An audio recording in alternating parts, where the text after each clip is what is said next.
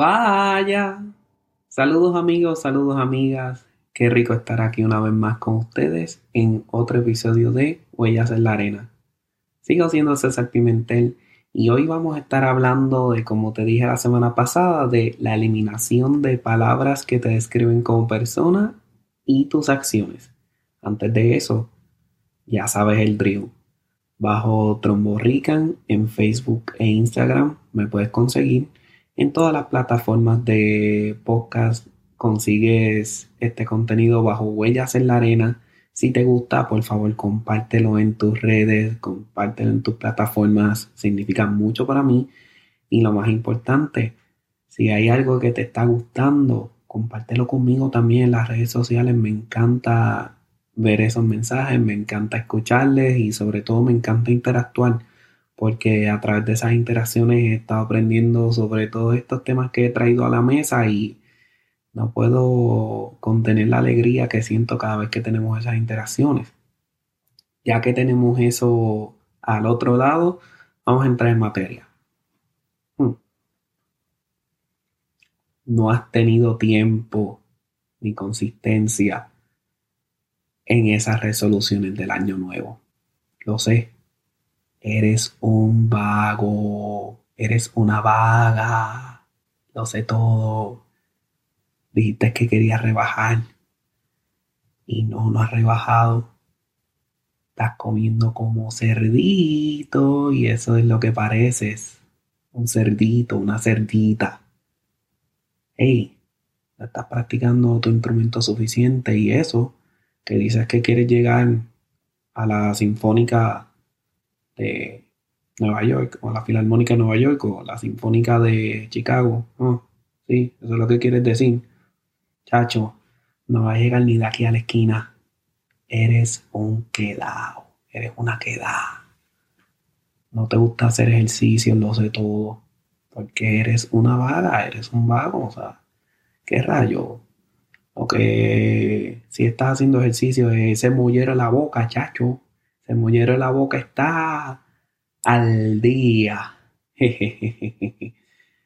y te desvías de lo que tienes que hacer, porque lo tienes que hacer. Sabes que estás procrastinando, tienes que hacerlo, porque quieres llegar al próximo nivel, ¿verdad? Eso es lo que tú dices. Qué hipócrita eres. Wow. Si mencionara tu nombre ahora mismo, y te dijera que todas esas palabras son para ti, ¿qué harías? Probablemente me llames, probablemente me escribas como que qué rayos te pasa, porque me estás insultando. Ah, pero cuántas veces nosotros nos decimos a nosotros mismos esas palabras. Ponte a pensar, ¿cuántas veces te has dicho eso? ¿Cuántas veces te has maltratado? ¿Cuántas veces te has lacerado? A tomar un brequecito porque sí, estas palabras llegan profundas. Todos sabemos que puede ser difícil. Probablemente estás trabajando en esto. Personalmente yo estoy trabajando en esto con mi terapeuta y te invito. La terapia es bien importante para que este tipo de cosas sucedan y se den bien. Por el momento yo me voy a enfocar en lo que es el lado neuropsicológico de este asunto y voy a extraer mucho del conocimiento que adquirí sobre este tópico que quiero traer hoy.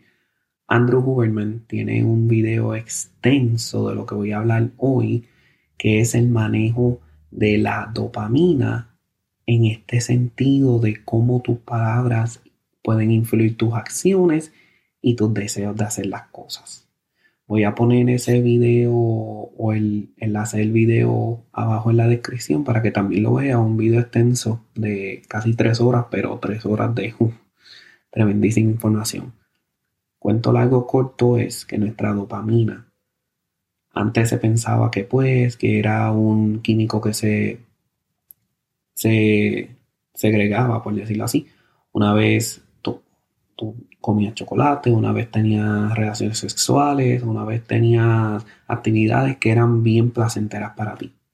Se sabe ahora que la dopamina tiene un dominio bien extensivo en nuestro cuerpo. De hecho, pacientes que son pacientes de Parkinson's son pacientes que pueden tener también problemas con los neurotransmisores de dopamina. Y también en San Diego le estaba hablando que de manera artificial había una droga que te estimulaba esa dopamina. Y entonces esa transmisión de esa sustancia era tan y tan fuerte que mataba los transmisores de dopamina que el cuerpo tiene. Y entonces al no poder transmitir ya dopamina, la gente quedaba paralítica. No podían moverse ni siquiera pestañear. Uf, sabiendo eso, se sabe también que nuestras acciones impactan la dopamina, así que también las palabras afectan nuestros niveles de dopamina, de dopamina, me explico. Cuando te tratas mal, cuando te avergüenzas, esos niveles de dopamina bajan. Y al bajar, trae depresión, trae ganas de no hacer nada, y entonces le estás diciendo a, tu cerebro, no te gusta hacer esto, no te gusta hacer lo otro, o no lo estás haciendo porque eres un vago, te da una descripción de ti. Avergonzarte crea una percepción negativa de lo que eres tú y te lo crees porque el cerebro no puede distinguir entre la fantasía y la realidad. Ya hemos hablado de eso también en distintas temporadas. Así que es importante que cambies de la manera en que te hables. Vamos a tratar paso por paso, ¿verdad? No he tenido consistencia con el proyecto este proyecto, ¿verdad? El podcast. ¿Qué vago soy? No, no, no, no, no. En vez de decir soy vago, no, ok. ¿Por qué no he tenido consistencia? He notado que tengo una perspectiva, una expectativa, la cual no se ha dado. ¿Por qué no se ha dado? Bueno, tuve un traspié en el trabajo, por decirlo así, tuve una depresión, perdí un familiar, es algo que he tratado de hacer, pero no soy bien consistente, pues ya pues traes no excusas, sino razones y entonces cómo lo puedes llevar. Hablábamos de eso. Entonces va a estar en tu bandeja roja, va a estar en tu bandeja azul, amarilla, verde. ¿Dónde va a caer ese proyecto y cómo le vas a dedicar tu tiempo? ¿En qué horarios del día le vas a dedicar? Aunque sea un poquito. No estás comiendo bien, estás comiendo tonterías, chucherías, como decimos en Puerto Rico. Eres un cerdo o una cerda. Mm en vez de decir eso. Ok, me veo comiendo mucho dulce, me veo tomando mucha cafeína. Estoy ansioso, estoy ansiosa. Mm, si estoy ansioso, estoy ansiosa. Vamos a respirar un poco. Vamos a sentir dónde se siente esa ansiedad. ¿Y qué es lo que te está creando la ansiedad? Camina, entra en un régimen de ejercicio aunque sea liviano, ¿ves? no estoy practicando lo suficiente mi instrumento, mm, o no estás leyendo, no estás haciendo lo que necesitas hacer para llegar un poco más lejos en lo que quieres hacer, por tu por qué, ¿verdad? Luego de ahí, ok, no soy vago, no soy un quedado. Quizás estoy bien cansado, quizás estoy bien cansada, quizás ya se me hace difícil, pues, oye, una vacacioncita, dormir, quizás hace falta dormir, no haces ejercicio que tienes que hacer. Bueno, eres una persona a hacer ejercicio desde pequeño, desde pequeña. Hacías ejercicio, hacías ese tipo de cosas. Sí, no. Eh, son demasiadas preguntas. Cuando sientas que tienes más preguntas que juicios, es donde estás en la mejor disposición para aprender. Y me explico nuevamente, lo repito nuevamente. Cuando tienes más preguntas que juicios, es cuando mejor estás dispuesto o dispuesta a aprender.